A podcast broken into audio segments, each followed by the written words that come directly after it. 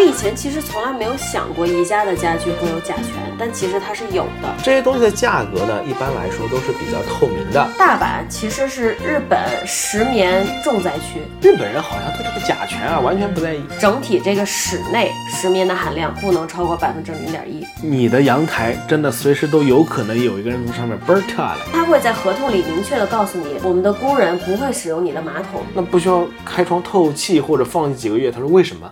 大家好，我是在装修完工的最后一个礼拜忙得分身乏术的王阿姨。大家好，我是马上要完工了，兴奋的不能自已的李叔叔。那今天呢，我们是紧接着上一期的话题啊，上一期咱们聊了找装修公司这些，对吧？所以今天呢，首先我们会接着那个话题来聊一聊报价单，关于日本装修的报价单里面一些门类，它们都是什么，然后有哪些是和国内不同的。然后除此之外呢，咱们也会再讲一讲在日本啊，咱们这个装修施工后面的流程，它先做哪些，后做哪些，中间这个排期啊这些东西。对，同时呢，我们还会提一个很重要的点，就是关于石棉这个东西，在日本现在有什么新的变化，在它的处理的政策上。那今天的节目呢，依然是干货满满，小知识多多。大家听了如果喜欢呢，记得转发、评论、点赞、分享给自己的朋友。首先，咱们来聊聊这个报价单。像咱们上期节目说的，我们总共找了九家公司去做这个报价，其中有三家呢是没有给出报价单就已经筛掉的，所以我们拿到的价格呢是有六家公司的报价单。这六家公司的报价单呢，价格呢是从四百万日元到八百万日元不等，嗯，有高也有低。这是一个三室一厅的房子的报价。对，三室一厅，然后按照日本的面积计算，大概是六十到七十平。啊、如果按照国内的这个计算方式，会高一点。反正就如果按国内来算，就不止六十七十平了。啊，然后刚刚说的这四百万到八百万日元呢，折换成人民币大概就是二十万人民币到四十万人民币。之间，国内的面积跟日本的面积计算方式是不一样的。国内的面积呢，它会把这个公用空间也全都计算进去，公用空间是指的你开门以后楼道那部分吗？有很多，比如说公用的楼道、阳台啊，这些都算。在日本，它就是它不算进住房面积嘛，但在国内会算嘛。嗯，然后日本的面积呢，它是首先它是不算这个墙壁厚度的，它只算使用面积，然后它也不算公共面积。一般来说，比如说六七十平的日本房屋折算成中国的房屋，大概是九十到一百平了，嗯，会多不少。对，会多很多。当然，这只是大家计算方式不同嘛。这是，而且这只是一个很粗略的估对算。，然后呢，咱们像刚刚说了，这个价格从四百万到八百万不等。那咱们先来介绍一下这个日本的报价单里面一般有哪些分类。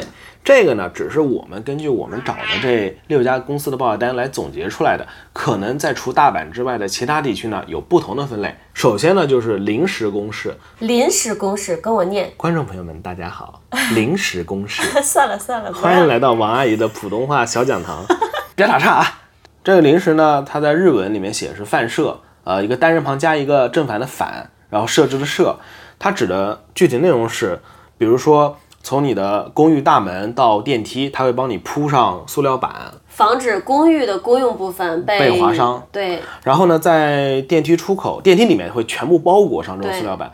其实这种公式在中国不常见，因为中国我见过很多装修中的小区，它这小区新房在卖房之后，我不知道是由装修公司还是物业公司，它就会把这个电梯整个包的严严实实的，会包好几年，大概包的这个这一楼里面住户全都已经卖掉了，他们都装修差不多了才会撤掉。我小时候住家里的房子嘛，印象里电梯一直都是包着东西的，啊、我就没见过电梯正常长什么样。过了好多年之后，它才会全部撤掉，才看到哦，里面原来是这样的。它主要就是包括这些东西嘛，然后它会用这种卷材把你家里地板啊这些东西也全都给包裹起来，然后根据他们施工的进度呢，会撤下一些包裹，然后再包裹别的地方。其实主要就是防止刮伤。然后它整体装修施工完成以后，拆除这个防护的这些板板的这个公式，是不是也算在临时的这个范设公式里？啊，有有我不知道，有些公司会算，有些公司不会算。这我们家皮猫在叫对不。起，猫疯了。那这就是临时公式嘛？但有些公司呢会把别的一些费用也算进去。然后这里面呢，就是我刚刚讲的这些，像包裹电梯啊、包裹地板啊这些，这些属于在日文里面他们叫养生，养生堂的那个养生。养生跟范社这两个门类里面，呃，范社里面一般包含养生，在这个范社公式底下呢，除了养生之外，有不同公司会有不同的别的东西。那比如说什么小搬运费啊，装修完的清洁算范社。有些人有些公司会算在里面，啊有些公司单独有个门类叫做美妆。所以我要先说一下，嗯每个公司的报价单都有很大的区别，我们后面会跟大家一一解释。它是这样的，就是每个公司报价单上包括的门类都差不多，但它怎么分这个门类对差的很方法是不一样的。比如说它可能都会有美妆，就是所谓的最后的清洁美化，但是呢，你这个美化具体放在哪个大门类里，每个公司是不一样的。啊，我要给自己邀功啊，因为我们后面在介绍完这几个门类都是什么之后呢，会给大家分享几个不同的门类下面他们同一款收费的区别。那咱们先回到主题，然后呢是拆除工。哦，对我突然想到啊，这个公式实际上也是个日文词汇，为了避免麻烦，咱们之后就把它全部转转化成中文词汇吧。啊、然后呢就是拆除的这部分工作，嗯，拆除这部分工作呢，指的就是字面意义上你需要拆的部分，比如说拆墙啊，然后拆除原原有的门啊、门框啊，啊、或者是拆除原有的这个洗手台。但是呢，不同公司也会分类上会有区别，有些公司他们说的这个拆除工作啊，指的只是拆墙。有些公司呢会把这个，比如说洗手台的拆除，它就放在洗手台工作里面那个门类啊。这玩意儿呢，它的日文呢一般叫解体。下一个东西呢，咱们就先管它叫做定制工作吧。嗯它的日文呢是造作，造作公式。创造的造，制作的作。对，嗯，虽然啊，大部分公司啊，这个定制工作下面它包含的内容全部都是定制家具，但是有些公司是不一样的。嗯，我们这六家六个报价单中有好多家公司，它把比如说原来拆掉的墙，在其他地方起新墙也算在了这个里面。大部分我们说到的这个定制，还是指的定制家具这一部分，因为我们在装修中也一开始啊，最后因为因为有些不可告人的贫穷原因，所以我们没有用啊。你已经把不可告人的原因说出来了，就是贫穷。你这这是一个梗，你要学会接梗，你这指出来这个梗就没意思是。我太没有幽默感。我们一开始想要定制有一个一个书柜、一个电视顶柜、一个鞋柜和一个展示柜，本来准备定制这四个东西，是最后呢一个都没有，因为都很贵。国内这个我记得不贵的，国内的因为人工本身就不贵，所以它嗯的定制家具没有贵的特别离谱，而好多东西淘宝上都能做到，这个真的是一个很大的优点。像在日本呢，就是。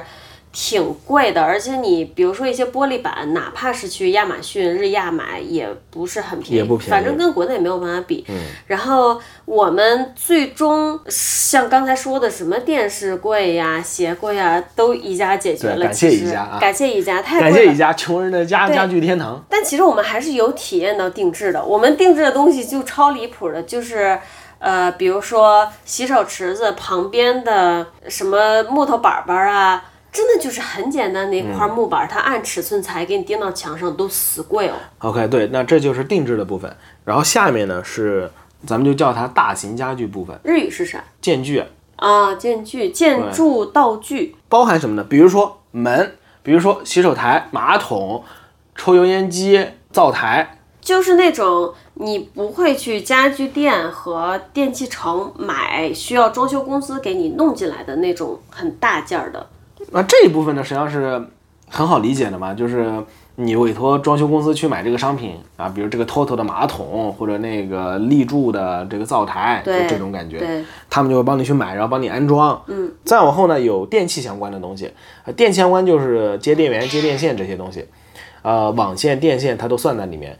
这个的价格啊，实际上比我想象中要贵。这就等于是改线什么的，是吧？对对对对改线，然后定插销板的位置。对对改线定插的位置，定那个开关的位置啊。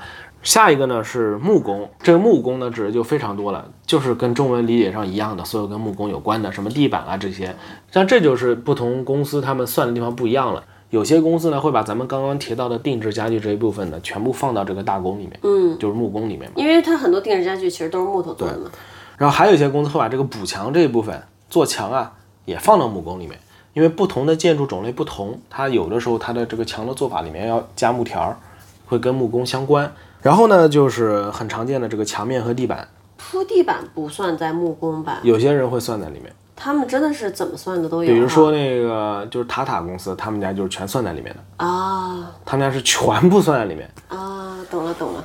墙面、地板有很多公司都是单独有一个门类的，甚至有些公司会墙面分一个门类，地板分一个门类。墙面就是全部的呃铺墙纸，呃地板就是全部的铺地板。日本现在不怎么刷漆了，国内刷漆的还挺多的。日本主要就是墙纸，然后美国那边主要其实还是刷漆。哦，咱们住的 apartment 呀，朋友家的独栋房子，你想的话，其实都还是在刷漆的。哦，国内也是刷漆比较多，墙国内纸国内现在都有也。挺多嗯，的。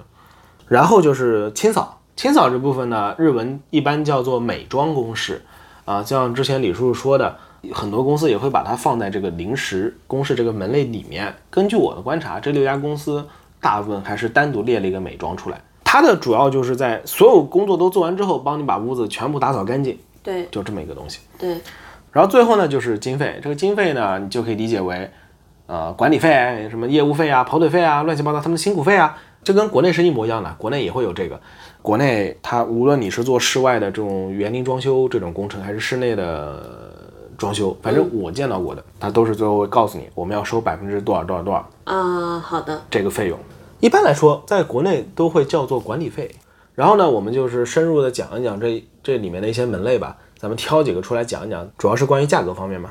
首先呢，就是这个想聊聊，就是关于我刚刚说到这个大型家具部分，就是什么吸油烟机啊、灶台啊这些东西，这些东西的价格呢，一般来说都是比较透明的，因为装修公司也是去问这个原厂家购买，比如说一个 TOTO 的马桶，比如说一个 TOTO 的马桶，原厂家卖五十万日元，你如果单独问他去买，他会很直白的告诉你，你要不要让装修公司来代买，对，因为他们卖给装修公司便宜都都会便宜很多。你在报价单上可以直接看到，日本这点确实挺有趣的，报价单上都写着原始出厂价格，比如说五十万，然后减百分之六十，真的它都是各种百分之五六十的 off。而且最逗的就是，比如说我们去 TOTO 的展厅，他们那儿的营业员真的会跟你说，哦，你要不直接就让你的装修公司来跟我们谈吧。而且他在那边，日本人很喜欢填表嘛，你去各种这种，比如说 TOTO 啊，或者立柱啊。呃，或者是松下的展厅的时候，它那个表上其实就会写你是业主还是这个装修公司的技师吧，技师我也不知道，营业担当吧，营业担当。你说营业担当好了。然后我想说啊，就是不要因为去了日本的一些像 TOTO 啊、立柱这种大型家电的公司的展厅，一看这个价格给吓坏了。包括什么？包括日本的整体浴室，这个其实可能是下一期会涉及的内容，但是呢，立柱、TOTO、松下、塔克拉 Standard，塔克拉 Standard 中文叫什么？不知道。呃，这几个公司首先他们都是做卫浴的，那它有一个点就是，你去它的展厅看到它给的价格都很高的时候，嗯，其实真的不会那么高你。可以直接把它乘以个百分之五十或者百分之六十，然后来计算。大多数时候，你的装修公司帮你跟他们直接进货的时候，都是能差不多打一个对折，或者是六折吧，六七折。那除此之外呢，还要提供一大家一个思考的点，就是你在找装修公司的时候，如果对于这种大型家具啊非常在意，你可以去它官网或者去它的展示厅看一眼。你包括它有些店员，他直接就是从这些公司过来的店员。就比如说我们当时去，我想想，应该是其中有一家公司就是尖皮鞋小哥那家公司，咱们当时去了他一个展厅去看。当时给咱们介绍的店员，他就是 TOTO 的员工。日本的这种供货公司啊，跟这些装修公司合作是很密切的。嗯，举个例子啊，假如我特别喜欢 TOTO，那我看了 A 和 B 这两个公司，A 公司它里面很多 TOTO 的商品展示厅里面，说明它跟 TOTO 合作肯定是比较密切的。B 公司呢没有 TOTO，全是立柱的。那如果我对 TOTO 非常在意，那我肯定去选 A 公司，因为他拿到的报价肯定比另外公司要便宜的。啊，当然也要整体结合其他的内容，不对能就是说嘛咱只冲一就个。咱们只说这一点，就只说对对，但是不是说我俩刚才说日本装修很多东西都很透明，就代表它没有不透明的部分？对，有，我们后面会慢慢说到的对。当然，除了这种大型商品之外，别的很多小的东西呢，它也是有自己的商品型号的。你可以直接去读这个报价单，去搜它的商品型号，去搜它的网上的价格。你拿它网上看到它的原始价格跟它报价单上写的原始价格去对比，OK，它是对得上的，是一个东西，那就没问题了。然后呢，就是看他给你打的折扣了。是，你可以拿这个东西，同样的商品型号，去别的公司去问他们，那你们这个能给多少钱报价，就可以直接进行非常透明的对比。我这里推荐大家，如果想要做这方面的东西，去找不同的公司报价，应该怎么办呢？首先，你需要确定你想要怎样的大型家具，比如说我想要哪一款马桶，哪个公司的怎样的浴室，我家浴室是多大。然后呢，你就先去哪里呢？先去这些公司要报价单。比如说你想要 TOTO 的浴室，你去 TOTO 告告诉他我们家浴室尺寸是这么大，然后呢，这浴室我要哪一款，我想要什么地板、什么墙面。要不要窗子，里面用的淋喷头，就是淋浴的那个喷头是哪个？莲蓬头我们南方我们那边叫淋喷头哦，这样的哦，哦淋浴的淋，喷洒的喷，不是莲蓬头，哦，可能是因为莲蓬在我那边领笨，这是真的吗？有可能是哦对哦，有可能是我们土话里面你是不是讲了一个很冷的笑话一样的东西？不是，但是它土话里面好像叫临盆，所以就临临盆豆。一不小心暴露了我家乡话，好，说吧说吧，土话里面叫受不了受不了。总之吧，就是我说哪儿了？我操！总之就是你想要，比如说松下的整体浴室，你就先去松下的展厅，把所有你要的细节让他们的人给你安排好，列一个表出来，你就拿着这个表再去你的装修公司要报价就好。对，然后呢，除了我们刚刚提到这几个例子外，这门也是算在里面的，这些也是算大型商品，都是装修公司没有自己做的，差不多就这些。还有一点就是，如果你是一户日本叫一户建，就是独栋的房子的话，户外门和窗也算大型的建具，对吧？但是公寓的话，因为公寓是不让你换你的对外开的门和窗户的，所以呢，公寓的大型建具就不包括这些东西。那然后就是这个定制家具，我们的定制的部分，就像咱们刚刚说的，有电视顶柜，然后展示柜、鞋柜和一个书柜，一般价格呢，一万人民币左右。这所有东西加起来定制一万人民币。不是啊，一个柜子呀，哦，你都忘了？忘了，哇，不愧是你啊！因为我们后来没有选这个方案，所以我就没有。哇，我印象特别深，因为它太贵了，啊，就说我们刚才说的这几样东西，其中一样的定价啊，四个就是八十万日元，八十万日元是那就一个是一万人民币嘛，就四万人民币了。在国内我觉得肯定是要不到这个价格的。当然了，你有很多种方法可以避开这种定制的家具嘛，因为在日本这个东西很贵啊。我们其实就是最后全在宜家解决了嘛。就比如说我们最后鞋柜呢是用宜家的衣柜是吧，还是书柜？宜家有一款叫 Billy Oxford 的书柜，我觉得至少在某书上它已经非常有名了，大家都会用它来改鞋柜。我们是用对，我们就是用它去改的。对，因为它真的改的很好看。然后我们的电视顶柜呢，也是通过宜家的几个柜子加柜门给拼的。是，然后展示柜呢，也是使用的宜家的柜子和柜门拼起来的。最有趣的是我们的电脑桌的桌面啊，因为我们两个对电脑桌面的需求比较大，对需要一个大桌面嘛。本来呢是在网上各种找找日本的这种，呃，日本叫无垢材，实际上指的就是实木，找日本实木这种桌面，发现都贵的离谱。而且之前王阿姨找了一个公司，它是专门可以定制这种实木桌面的。然后呢，我们一开始觉得它还不错，除了有点贵以外，但价格也还算能接受。但这个公司让我最吃不消的是，从我们去他们家网站看过两三次以后，结果。现在已经过去两个月了，我到今天每次打开 YouTube，他还在给我推这家的广告，你就说他们家到底花了多少钱投放广告啊，？是这样的。真的很吃不消。他可能就觉得你看了一次，可能你有意愿购买了，我往后就天天轰炸你，直到你买了为止。然后我现在就根本就想他们家从是宇宙里消失就好。这最有趣就是你买完之后，他还天天给你推推一样的东西。其实我觉得经买了，这是广告推送一个比较蠢的点，我已经买了，我就暂时可能不会再买这个东西。你给我推它没有意义的。但我觉得请不要再更聪明了，如果更聪明就太可怕了。比如说，他如果能从你买的这样东西推算出其他的跟这样东西八竿子打不着，但你还很想买的东西，这就太可怕了。总有一天会到这一步的。是的，然后呢，回到我们刚那个桌面啊，我们最后这桌面是怎么解决的呢？是在宜家买了它的 counter top，宜家厨房的对，它是用来做，厨房台面的。对，我们买了这个台面这块板儿，我们就用这个台面拿来当我们的电脑桌面了。它这个定制，日本装修公司定制里特别贵的一点，主要还是它的木头贵，加上人工也比较贵，但人工还 OK。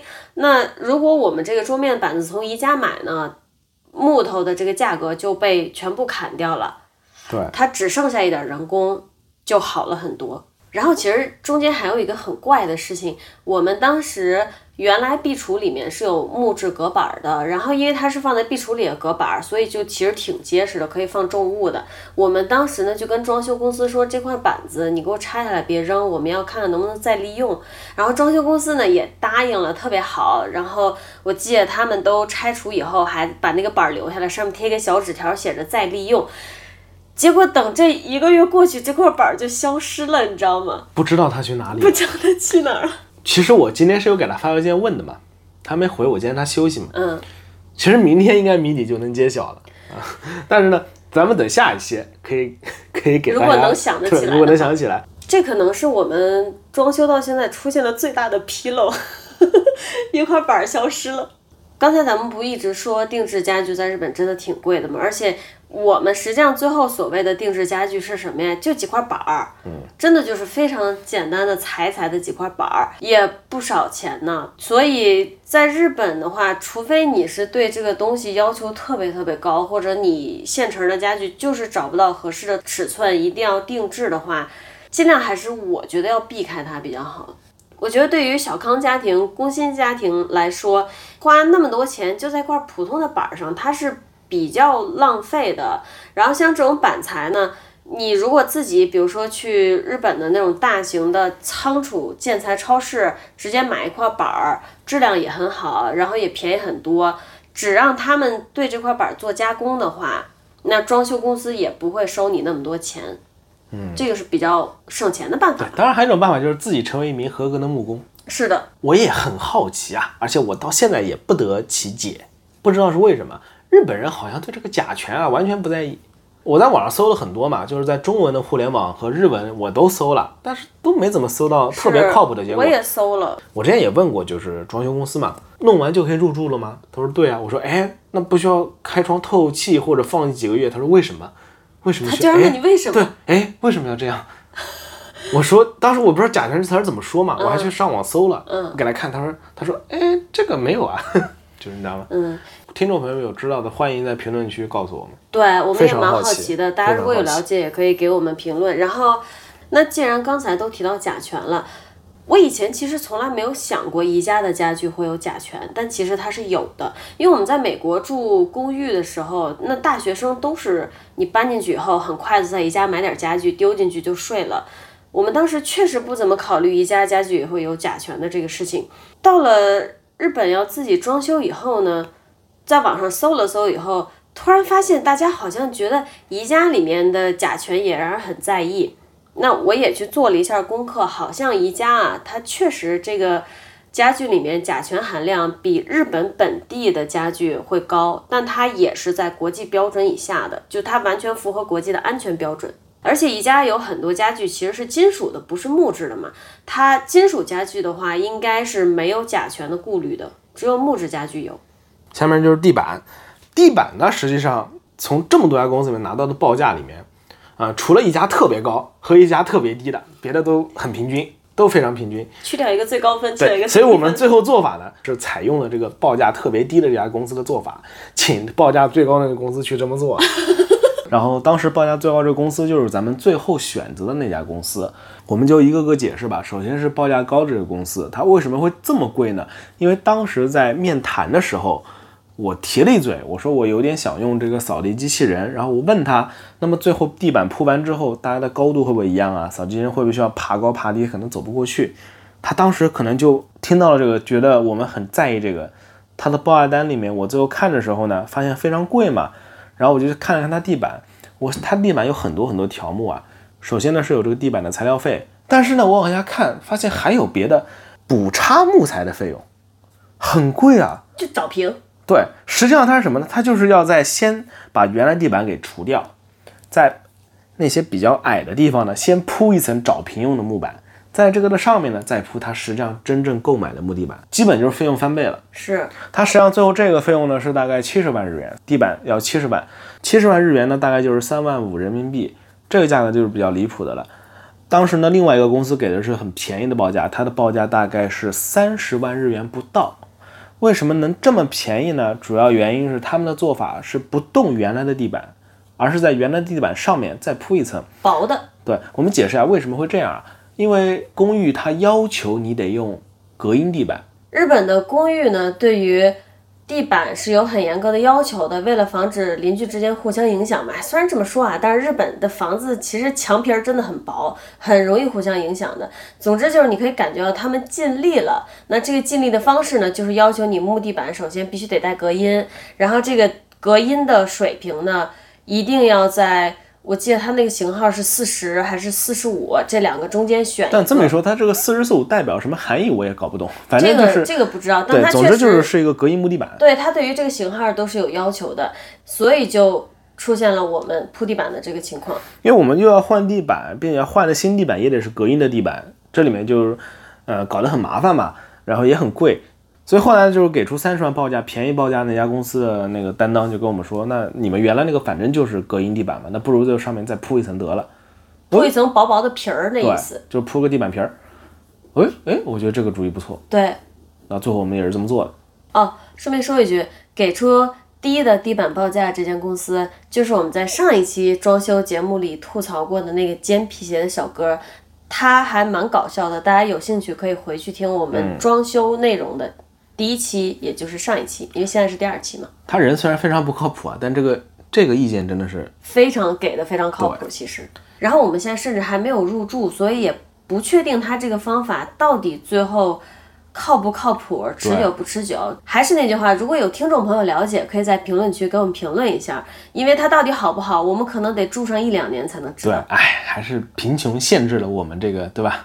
我们下面要给大家着重介绍一些可能在国内的这种内装装修里面不常出现的名目。首先就是咱们之前说的这个养生费用。养生费用呢，不同的公司报价单里给的明确的程度会不一样。有些公司会明确告诉你他们是购买哪个公司的这种养生的卷材，它实际上就是卷起来像塑料布啊，像塑料板、塑料布那种东西。能贴在公共区域，，它会写这个卷材有多长、多少米，然后几卷，每卷多少钱，总共多少，钱。它就是会精细到这个对，程度。有些公司会精到这个度，有些公司呢会更加简单一点，它就是告诉你总共价格是多少。然后这里呢，我也把它的费用单独算出来了。那实际上它的费用呢也没有差特别多。我们这边看到最便宜的有两万三的，两万三千日元的，然后最贵的呢有七万五千日元的。像我们这个日本呢，六十到七十平，三室一厅，一般来说这个养生费用呢就是这么一个。然后呢是关于这个最后清洁部分嘛，最后弄完以后他们都会帮你清洁一下。其实我们这边呢是也是有一个公司是没清洁的，还是那个昭和爷爷。昭和爷爷他是不管清洁的，我自己的感觉啊，昭和爷爷那个公司，还有昭和爷爷做事的方式是比较上个世纪、比较昭和比较早的。日本其实它很多的规则啊，特别细致的那些东西，也是近几十年才有的。比如说，他们对石棉的一些限制，大概就是在最近的七十年内才出现的，而且是陆陆续续才慢慢变得更加严格。嗯。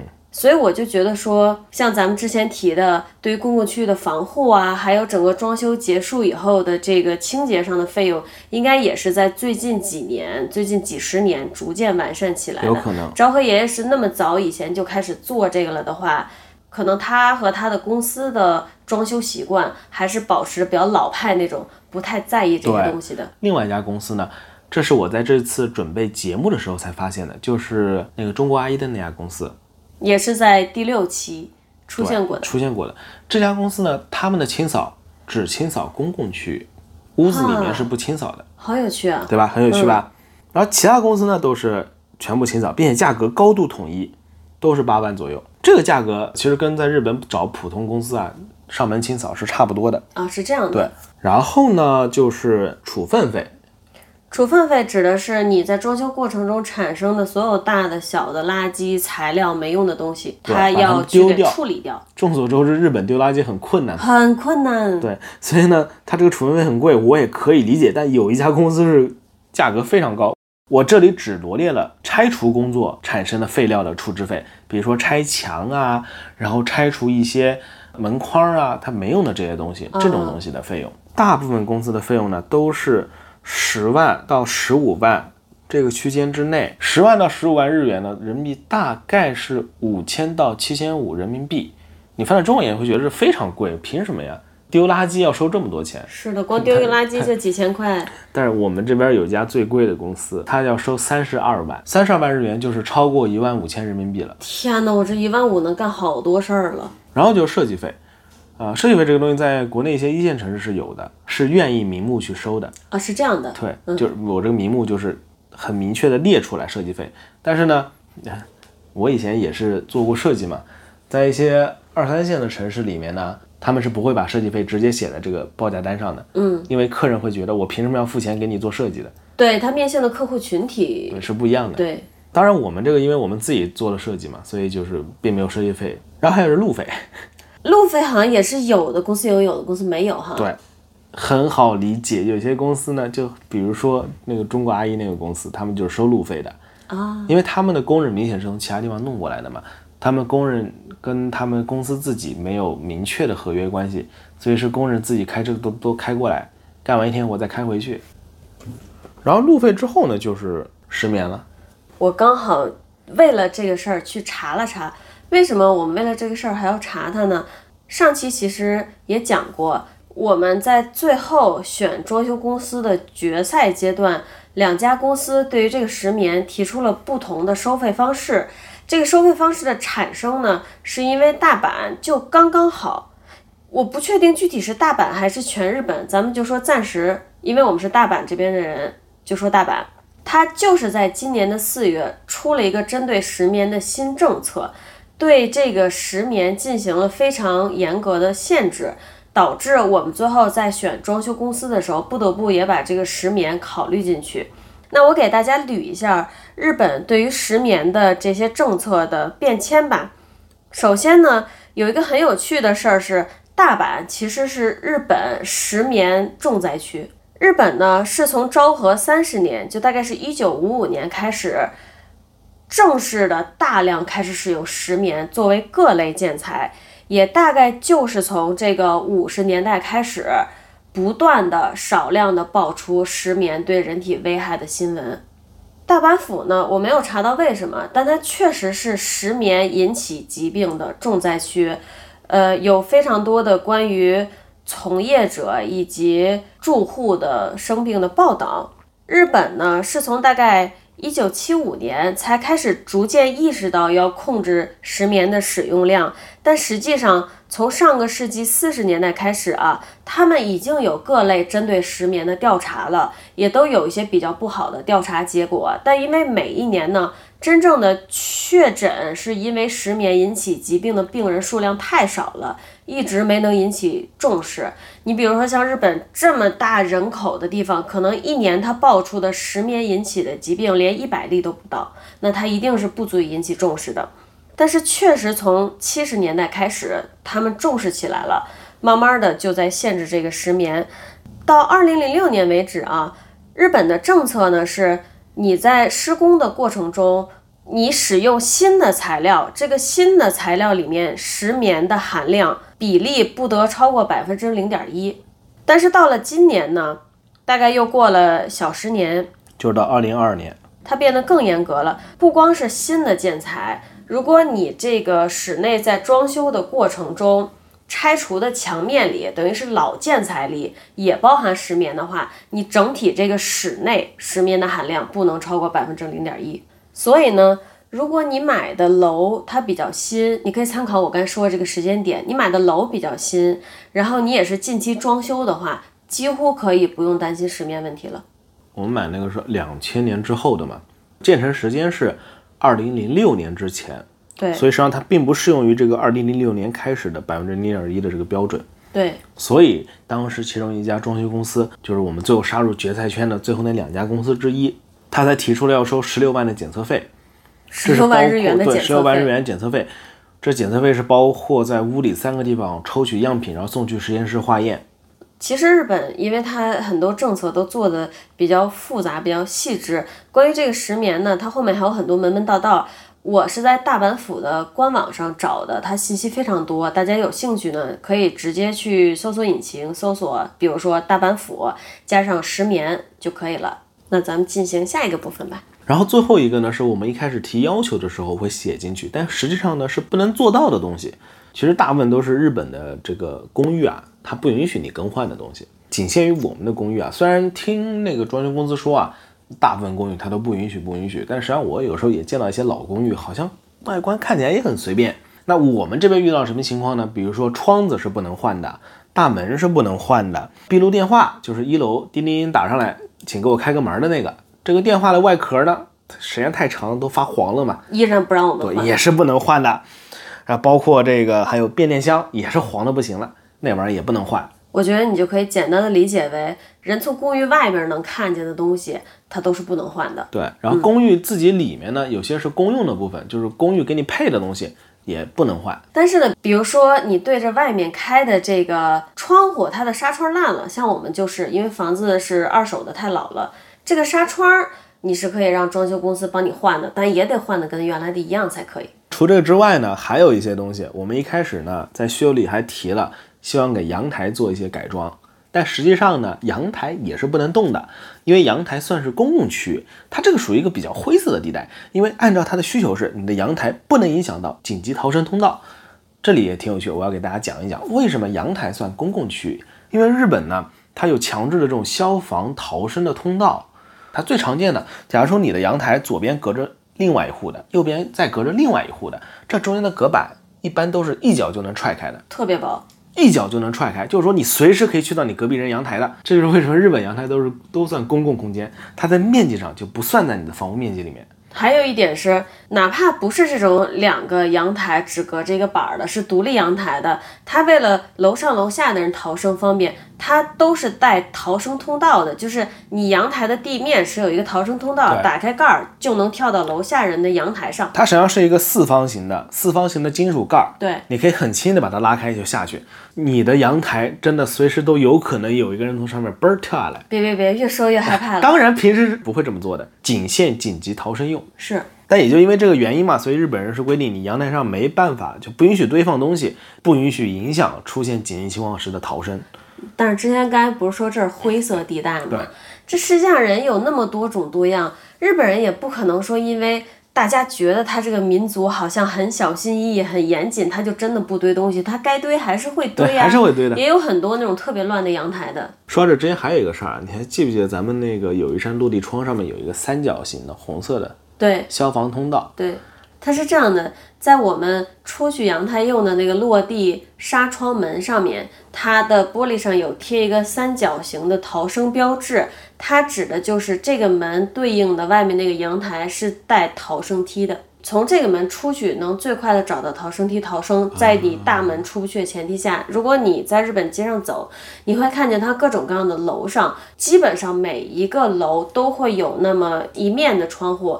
上面是贴着这个同样的三角形的标志的，这个就是说这一面窗户是你除了大门以外的，可能是逃生途径之一。日本人这个防灾意识真的是有点离谱的，他就离谱到咱们几乎每期都要提。对，因为他在生活的方方面面都有。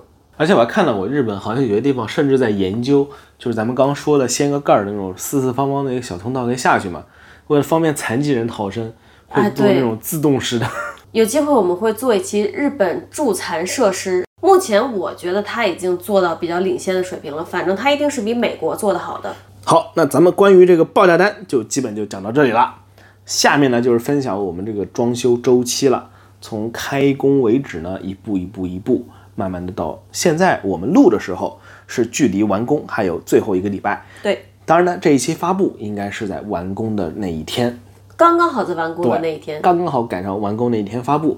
我们也是预感到最后这一段时间都会很忙很忙，所以我们也提前录这个嘛。它最后发布呢是在刚好那一天，在报价单呢和装修细节全部敲定之后呢，一个礼拜之内，装修公司会给我们发这个装修时间安排表。它实际上呢，三室一厅的装修呢是耗时一个月，实际耗时是一个半月。原因呢，是因为中间刚好赶上了一个礼拜的日本的盆休，就日本版的清明节吧，算是。是。这个呢，拖了一个礼拜，再加上零零碎碎的改改添添的，就又多了一个礼拜。最主要是也是因为我们这个猫，猫声音很大嘛，所以我们做了一定的隔音，增加了一个隔音公式。然后呢，至少我们选的这个公司吧，它最后的实际施工呢是比较严格的，按照着它的时间表来的。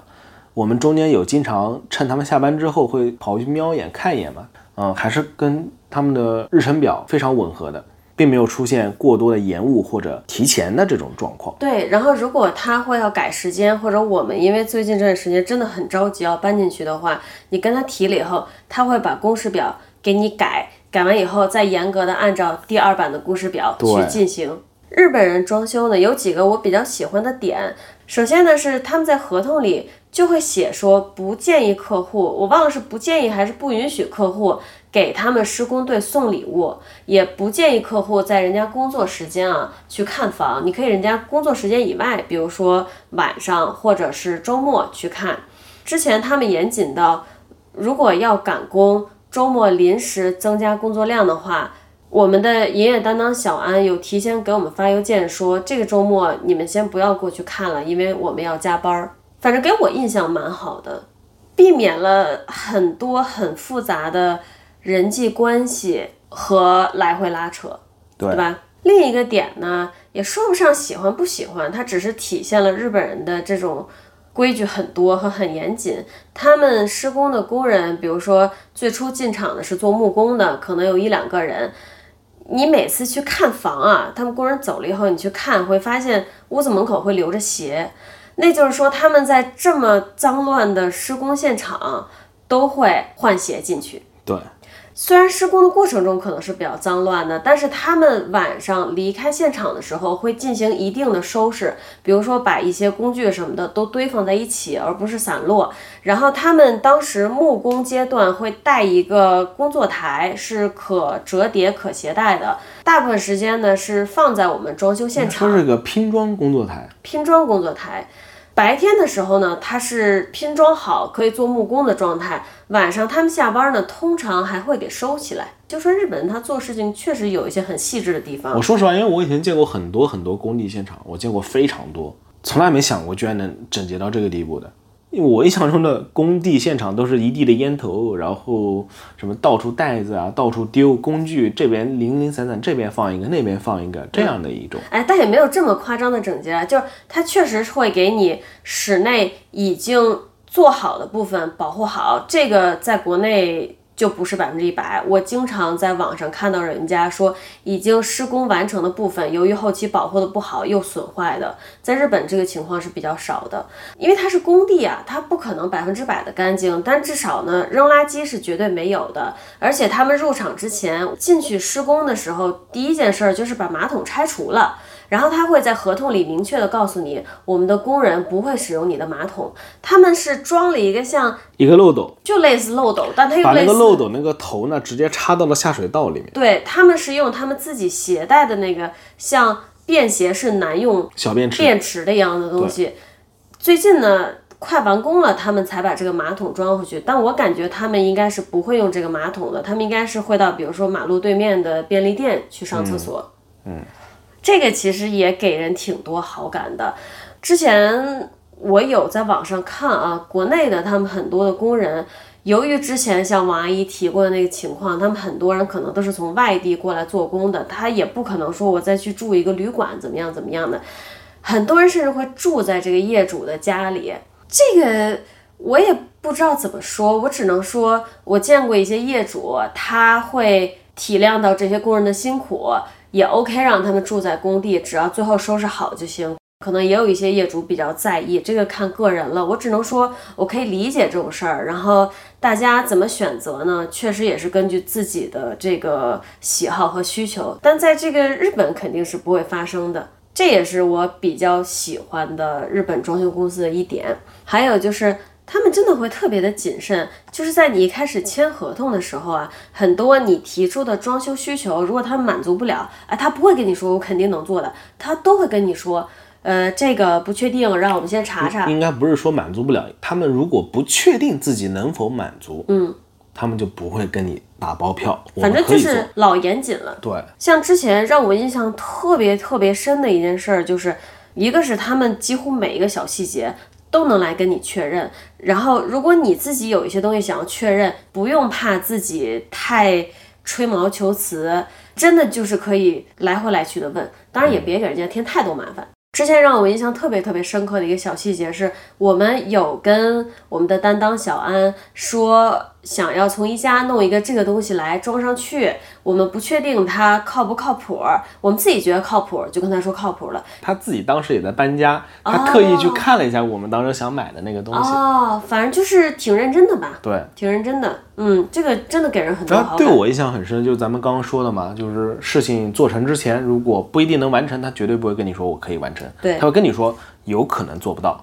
就是我们当时在大门入口处，呃，放鞋柜的那个地方，它顶上没有到没有到最顶上，墙下来了一小块的。对，原来的业主在那个鞋柜上方的位置是有一个吊顶的，嗯，我们不确定那个吊顶里面能不能拆，然后呢，装修公司也都不确定，几乎每一家装修公司都是说得打一个洞看一看才知道。对他都不给你打包票。对我们当时是做好了，就是他可能就不能动的准备了嘛。结果哎，可以拆，那就很惊喜了。哪怕是上期提到的那个特别能干的妹妹，她看了一眼其中一个墙，自己感觉能拆，就让他的同事去量啊。就在这个情况下，他也没有打包票说这里一定能拆。实际上他们已经测量的差不多了。而且还有一个让我印象特别深，因为我们装修的时候刚好赶上最热的那一块时候嘛，每次过去都是一头的汗。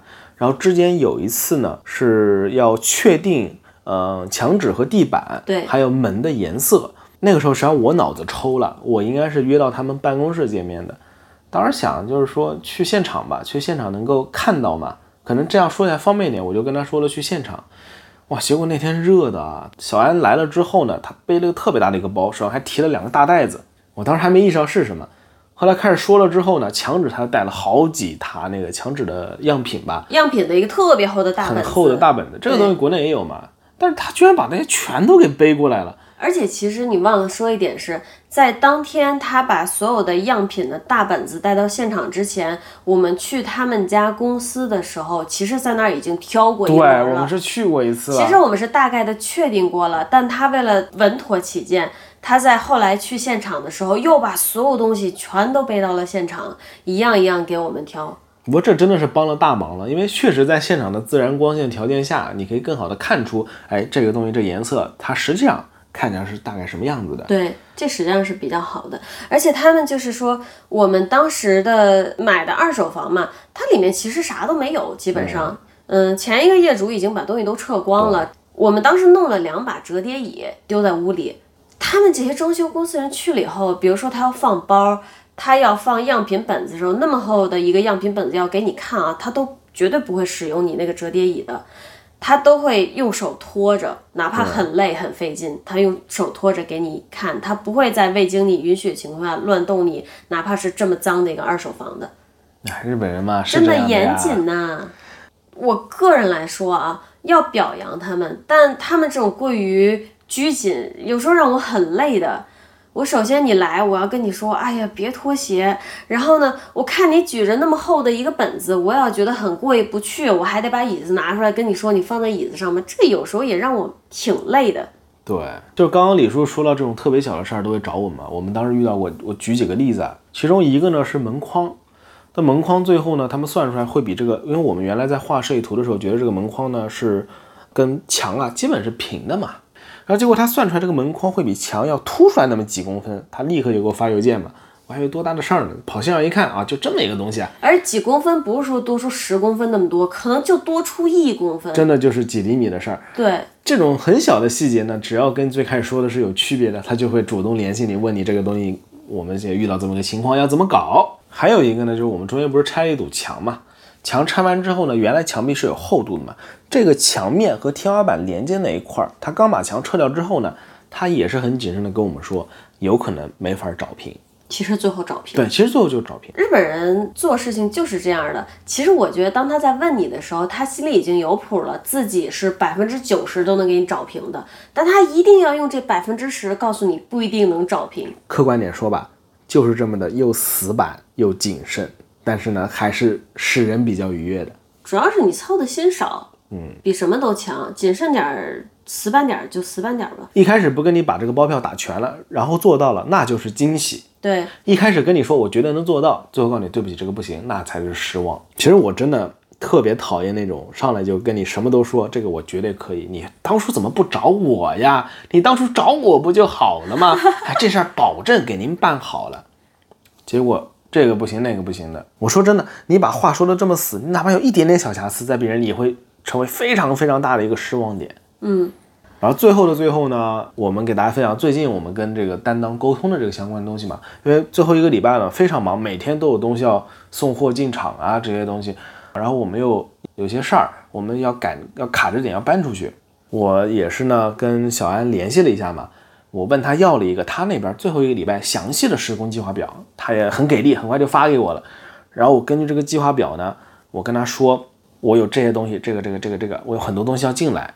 什么时候该进我不知道，说的这些东西是指家具家，电。什么家具啊、家电啊、大的东西要进来，然后我把这个条目都发给他，让他在这个他给我的计划表基础上，把我这些东西给排上去，就让他牵着我走，他告诉我几号进，我就把东西几号弄进去，用这种方式呢，尽量有条不紊，避免混乱的度过这最后一个礼拜。对，那这期时间差不多了，聊的时间也够长了，咱们下一期呢会跟大家聊一聊家电家具这方面了，也是干货满满，东西非常的多哇！这个系列真的是做的东西时长很长啊，都能拍连续剧了，对，真能拍连续剧了。咱们三期能收得下来吗？收不下来。我现在感觉要四期了。哇，嗯，如果有特别关注日本买家具家电这方面信息的朋友，一定要跟踪我们下一期节目，最好关注哦。好，好，拜拜。拜拜。